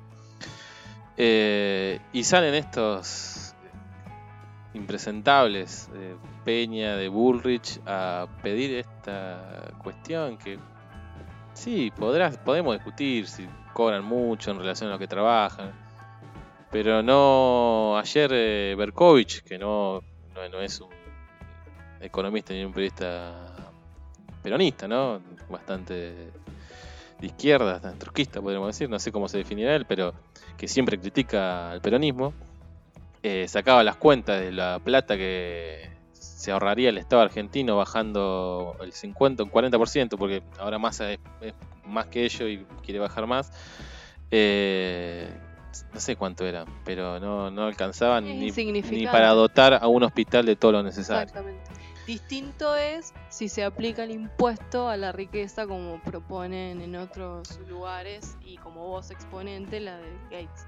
Volvemos a lo mismo si comparamos los sueldos de un imputado con un enfermero, un maestro, o si querés con un peón de albañil, obviamente que es mucha la diferencia y ojalá todos pudiéramos cobrar como el diputado. Pero en términos de presupuestarios de un país, de un estado, no es significante. Ahí también eh, utilizan esas cifras para ir como engañando y generar esa, esa encerrona ¿no? de pelearnos entre nosotros eh, cuando la salida eh, claramente es política. no hay, una salida acá de, economistas o de CEOs o de lo que fuese. Acá la respuesta la está dando la política y la política es el Estado. Bueno, con estos datos para intentar eh, desenmascarar a los que están llamando al cacerolazo y saber de dónde viene el llamado a ese cacerolazo, nos vamos a una pequeña pausa para luego continuar con las efemérides del 2 de abril.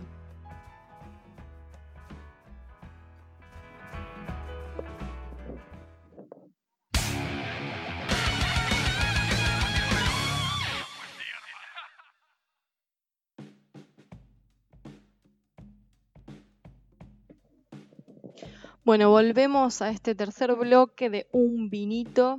Le recordamos a todos nuestros oyentes que mm, si quieren participar del programa, nos quieren dejar novedades en relación a mm, qué les pasa respecto al tiempo que decíamos hoy al principio del programa, nos quieren recomendar alguna película, algún libro o quiere comentar las noticias que estuvimos conversando en el programa de hoy, lo pueden hacer en cualquiera de nuestras redes sociales nos pueden contactar en Facebook, Eustaquio Un Vinito, en Instagram, Un Vinito Radio 20 o en Twitter, arroba Un. Yo tengo una recomendación, eh, que no es mía en realidad, es de compañero y amigo Fernando, que nos pasó un compilado que se hizo, un librito chiquito, que se llama Sopa de Wuhan, que están eh, todos los artículos que hemos venido comentando, de Spinoza, Agamber, Ham, eh, Butler, Preciado y otros más están compilados en ese librito que se llama Sopa de Wuhan, que es muy fácil encontrar en las redes y si alguno lo quiere se comunica en alguna de las redes que acabas de decir con nosotros y también se lo podemos pasar. Bueno, en este bloque, gracias a Fernando por la recomendación, en este bloque eh, que es qué pasó un día como hoy, vamos a recordar, la verdad que es una fecha con bastantes sucesos. Y eh, tristes e, tristes eh, e importantes. Eh, uno de ellos es que, bueno, se cumplen 20 meses de mm, la muerte de Sandra y Rubén, que son los docentes que fallecieron producto de la explosión de una garrafa en un colegio de Moreno. Así que se da el cumplimiento de estos 20 meses también eh, un 2 de abril que fue un día que de inauguración, de instalación en realidad, mejor dicho, de la carpa blanca docente. Así que los 2 de abril para los docentes implican eh, conmoción, lucha por todos los derechos que los trabajadores de la educación eh, todavía seguimos solicitando. Sí, recordemos que la carpa no solo fue una carpa, sino que fue el ayuno. Exactamente, el ayuno. Miles de docentes de la Argentina que gracias a esa lucha, eh, los docentes más jóvenes eh, logramos tener un montón de beneficios gracias a, ese ayuno de mil y pico de días. Una carpa blanca que venía a cuestionar la implementación de la ley federal. Que tuvimos. Sí, pleno menemismo, pleno neoliberalismo de lo más virulento. Muchas consecuencias eh, sufrió el sistema educativo producto de la ley federal por ejemplo, la descentralización del sistema educativo y que el, empobrecimiento del sistema educativo porque son las provincias las que tienen que... Sí, una descentralización sin recursos. Ah, claro, exactamente, se, se descentraliza el sistema pero no el, el recurso. Estado Nacional se desentendió de las escuelas pero sin transferir un solo peso a las provincias. Es una situación que se intenta eh, resolver eh, como una aproximación a resolverse con eh, las paritarias nacionales eh, que bueno el kirchnerismo instaló. Después el macrismo las eh, no las no las llevó adelante, las paritarias nacionales, y ahora nuevamente. Estuvieron suspendidas por cuatro años. Pero bueno, hoy recordamos aquella carpa blanca en la cual no solamente los docentes, sino toda la población, podríamos decir, la gran parte de la población, muchos artistas, estuvieron apoyando eh, el reclamo de los docentes para garantizar sus condiciones de trabajo y un sistema educativo público y de calidad. Y hoy recordamos 20 meses del fallecimiento de Sandra Rubén, que era la directora de la escuela y el auxiliar de la escuela, que fallecen porque explota una garrafa, lo cual da cuenta de las condiciones edilicias de las escuelas por las cuales hoy los gremios siguen apostando a que son mejor. Bueno, ¿qué otra efeméride tan divertida tenemos? Eh, otra de las efemérides es que el 2 de abril se mm, eh, celebra a nivel mundial, se celebra, se recuerda, se conmemora el Día del, em, de los Niños o Personas con Autismo. Eh, se utiliza la cinta azul para organizar el día y, llevar adelante una, un, visualizar, la idea es del sí, concientizar. concientizar y, visualizar sobre el autismo. Publiqué en mi Facebook personal y profesional hoy eh, una interesante reflexión de una colega eh, que participa de lo que es eh, Fórum Infancias eh, sobre la importancia de que los diagnósticos en la infancia se escriban con lápiz. Esto quiere decir no etiquetar rápidamente a los niños y lo, preocupada porque hay un elevado aumento de los diagnósticos de trastornos eh, del espectro autista. Eh, un diagnóstico que no tiene al momento de hoy ninguna comprobación científica o neurológica.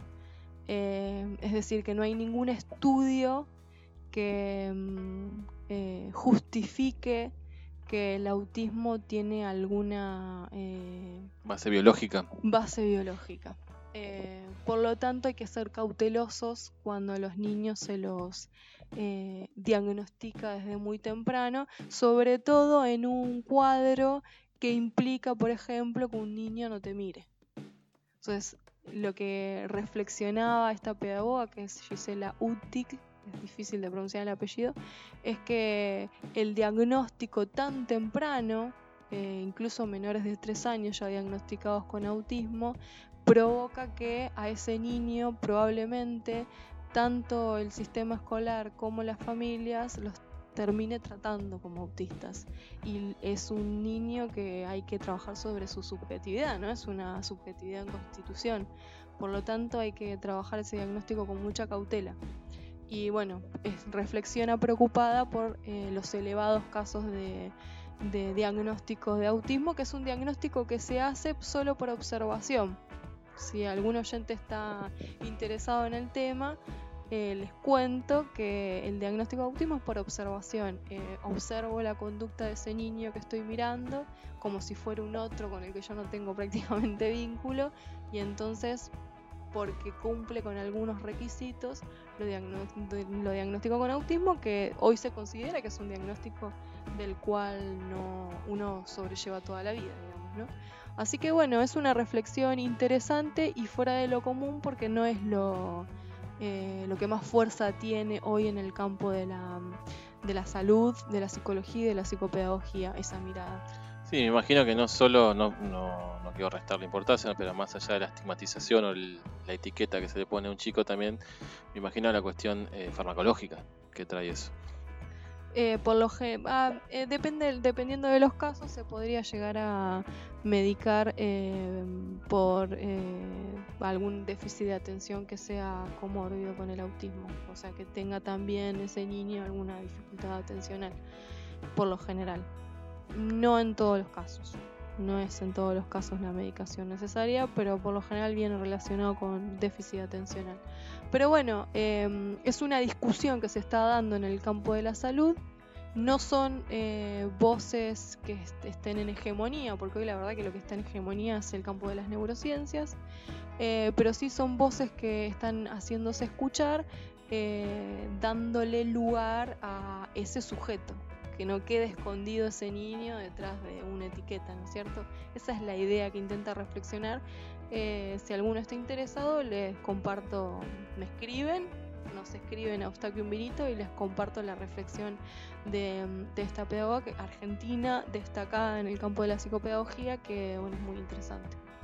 Esa es una de las efemérides de hoy y por supuesto 2 eh, de abril conmemoramos el Día del Veterano de Malvinas. Sí, que es el día que se recuperaron, entre comillas, las islas por parte del gobierno de facto de Galtieri. Eh, que bueno, que fue el, manotazo ahogado de una dictadura decadente, que ya no sabía cómo sostenerse en el poder y pensó que tal vez mojar la oreja a los ingleses sería una buena salida para seguir sosteniendo su régimen autoritario, genocida, eh, que habían tenido desde el 76.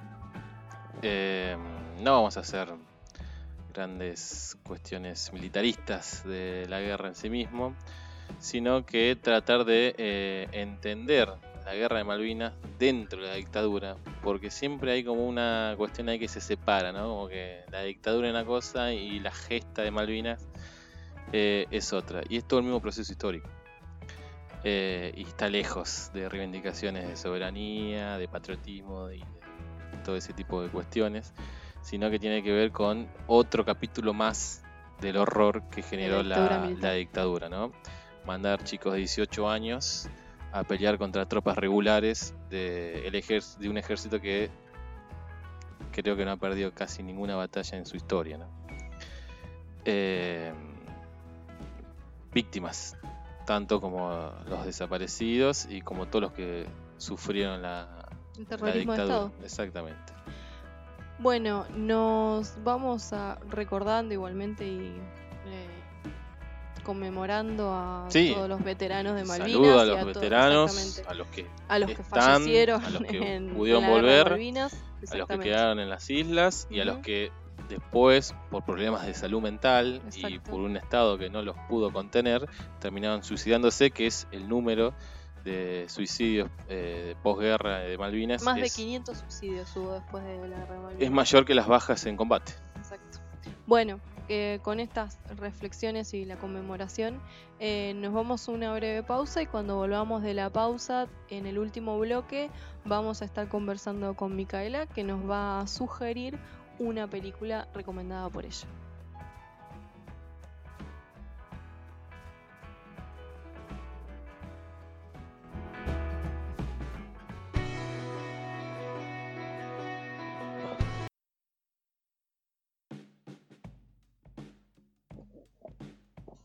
Último bloque de un vinito y nuestro bloque preferido para los momentos de aislamiento social obligatorio, que es la recomendación de películas o de obras literarias. Y en este caso tenemos la recomendación de Micaela. Micaela desde Morón nos va a recomendar una película, pero antes yo tengo algunas preguntas para hacerle a Micaela en relación a la pandemia. Por ejemplo, Micaela, que es les cuento a los oyentes, Micaela es estudiante avanzada de psicología de la UBA.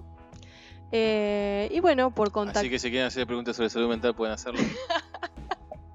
eh, sí, está como voluntaria. No, tira, pobre Micaela.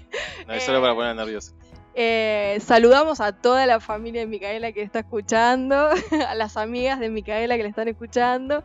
Bueno, antes que nos recomiendes la, la peli, Mica, que ahora nos vas a decir cuál es y por qué te gustó tanto, nosotros la vimos ayer a la noche y bueno, y yo te comenté por mensaje que me encantó esa película.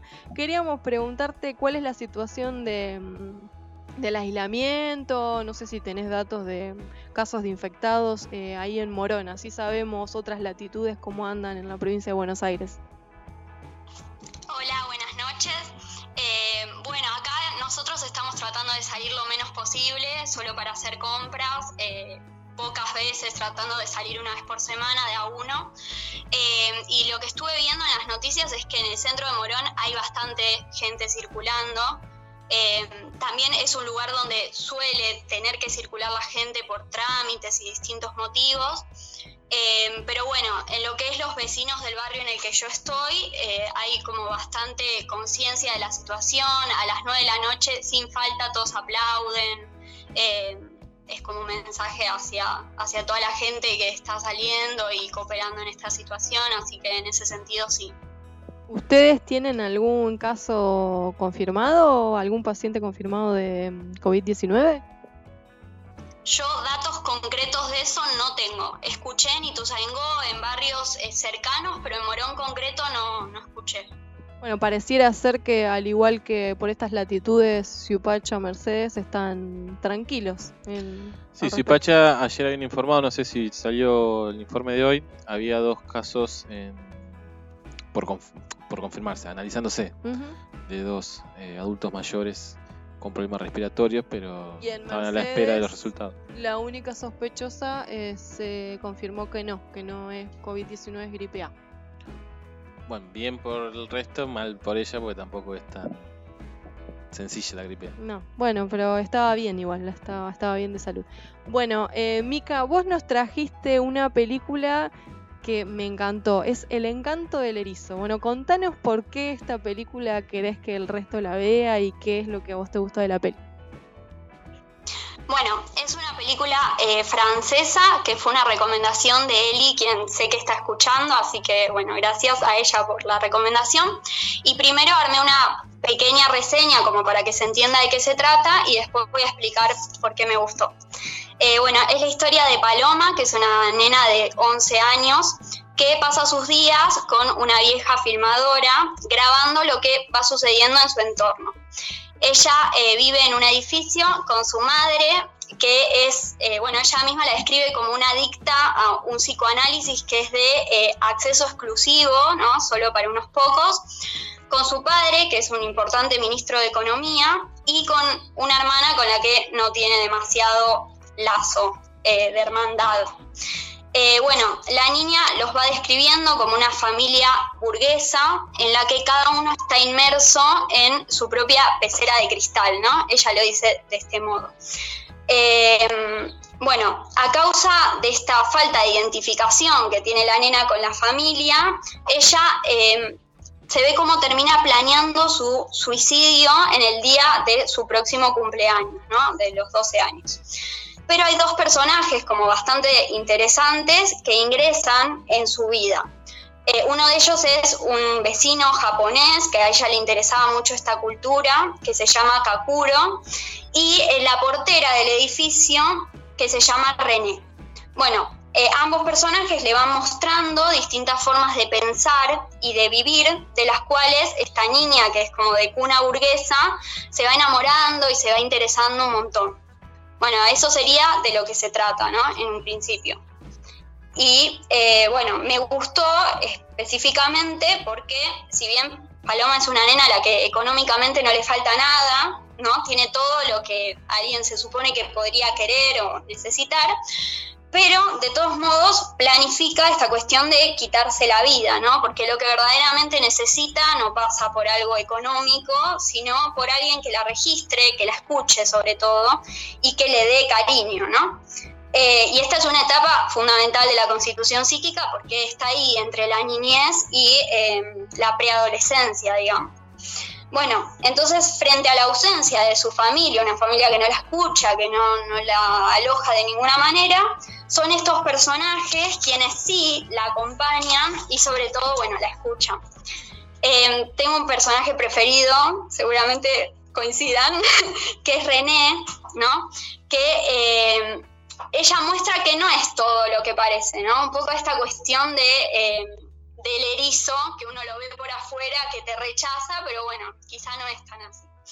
Em, es, una portera que vive en un pequeño cuartito de un edificio de ricos con lujos, lo cual, bueno, es un poco particular, ¿no? Eso. Em, pero tiene un secreto, ¿no? Que es una hermosa biblioteca. Ella es ávida lectora de la revolución, es fanática de Tolstoy, de hecho tiene un gato también con un nombre muy particular. Eh, bueno, para mí es como una caja de Pandora este personaje. Así que bueno, eso básicamente es lo que más me llamó la atención. Eh, la definición que da Paloma, le contamos a los oyentes, hay una escena en la que Paloma da una definición, la define a René como erizo. Y la definición que da es espectacular, porque dice es dura por fuera, es difícil de acceder como un erizo, o no lo tocarías al erizo, pero por dentro tiene una belleza incalculable, algo similar lo la define Paloma al erizo. Una de las cosas que a mí me llamó la atención de la, de la película fue una escena en la que Paloma empieza a tener este vínculo con la portera, con René, y en un momento la abraza a René. ¿Vos recordás esa escena y, qué, te... Mi pregunta sería, ¿por qué la abraza René, no es cierto? Porque con la madre tiene una relación súper distante, pero a la portera que hace poco que está conociendo, conociendo en el sentido que empieza a tener vínculo con ella, eh, a ella la abraza, en un momento muy particular también de la portera. Sí, eh, la verdad que es una escena que te marca porque es una nena que eh, rechazaba, pero absolutamente no, había manera de que su madre se acerque afectivamente, perdón, de ninguna manera. Y, bueno, con la portera sí, pero creo que tiene que ver con esto de que la portera sí logra darle eh, un lugar, ¿no? Si la escucha, se preocupa por la nena. Yo pensaba eh, eh, la diferencia que hay entre el René y la madre. Porque eh, la madre, todos sus dolores, no se, no los, ella misma no se los permite sentir, eh, digamos, tapada por las terapias de psicoanálisis de hace 10 años, dice Paloma, o por los psicofármacos. Entonces, todos los sentires que la madre podría atravesar no se los permite, aunque sea dolor. Eh, entonces oculta todo, así como oculta el dolor, imagino que está ocultando ahí el amor por la hija o preocupación, angustia, lo que fuera.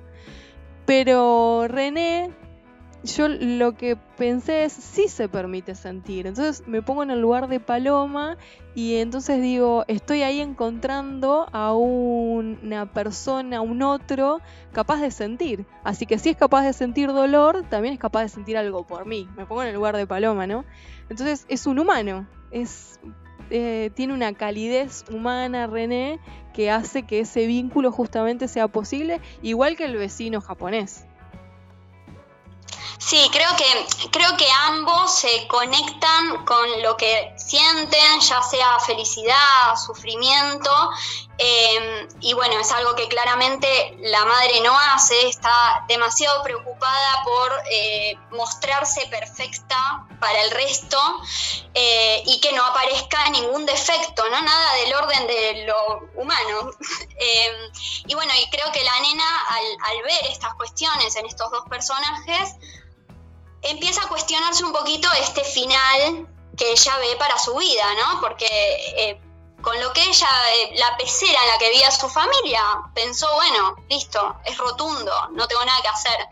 Em, y estos dos personajes le muestran, bueno, no, hay grises, no todo es blanco o negro, hay posibilidades de otras cosas.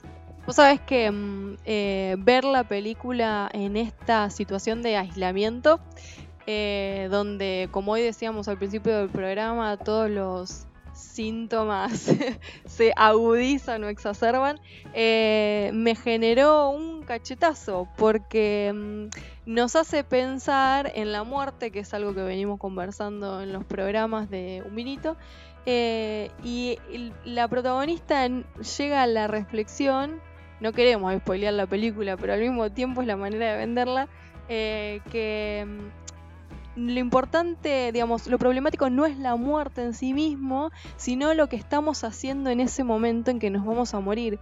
Y dice, René estaba dispuesta a amar en el momento en el que algo le sucede. Y eso es genial.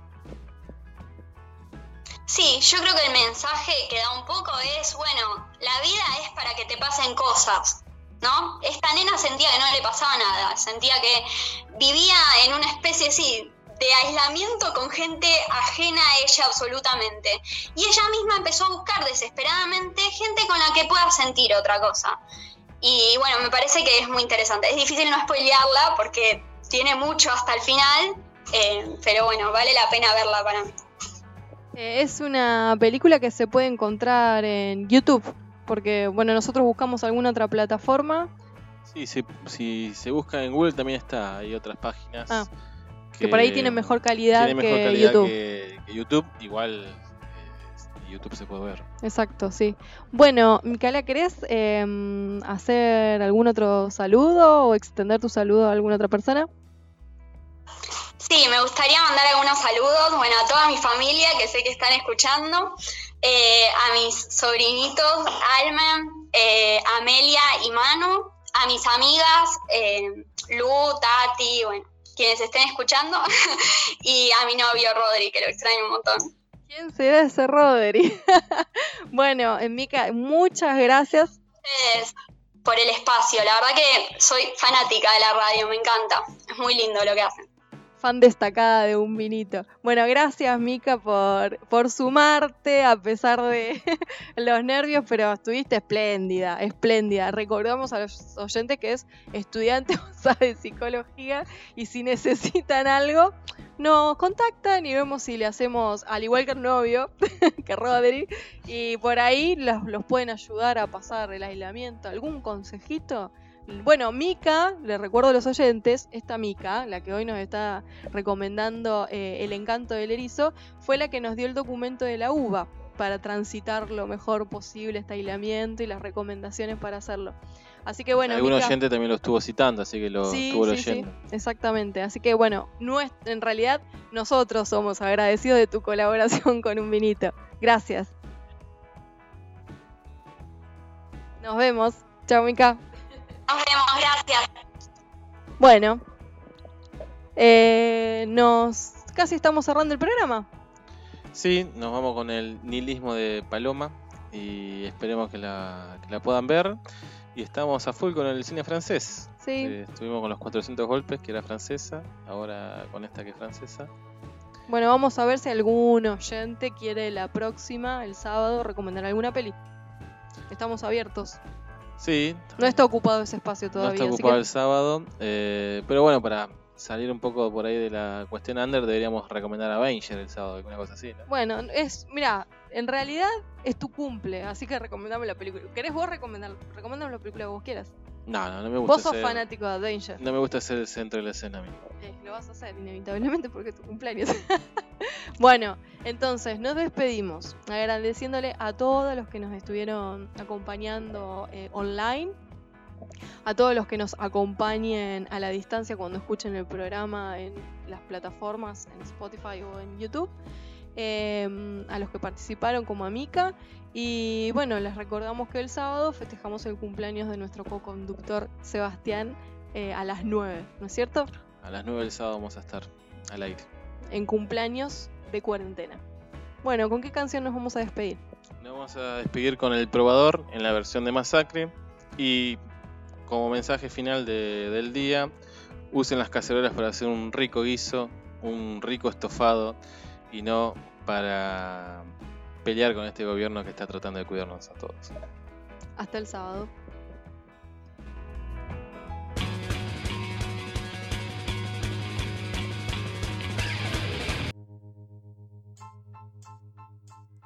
Los lunes a las 20 horas te esperamos con actualidad, noticias, cine, espectáculos. Un programa más que casero mientras compartimos un vinito y las ganas de hacer radio. Encontranos en Facebook como Eustaquio Un en Instagram Un Vinito Radio 20 o en Twitter arroba Un Radio. Contale a amigues, novies, amantes, a familiares amades y odiades. Un vinito, el maridaje perfecto para empezar la semana.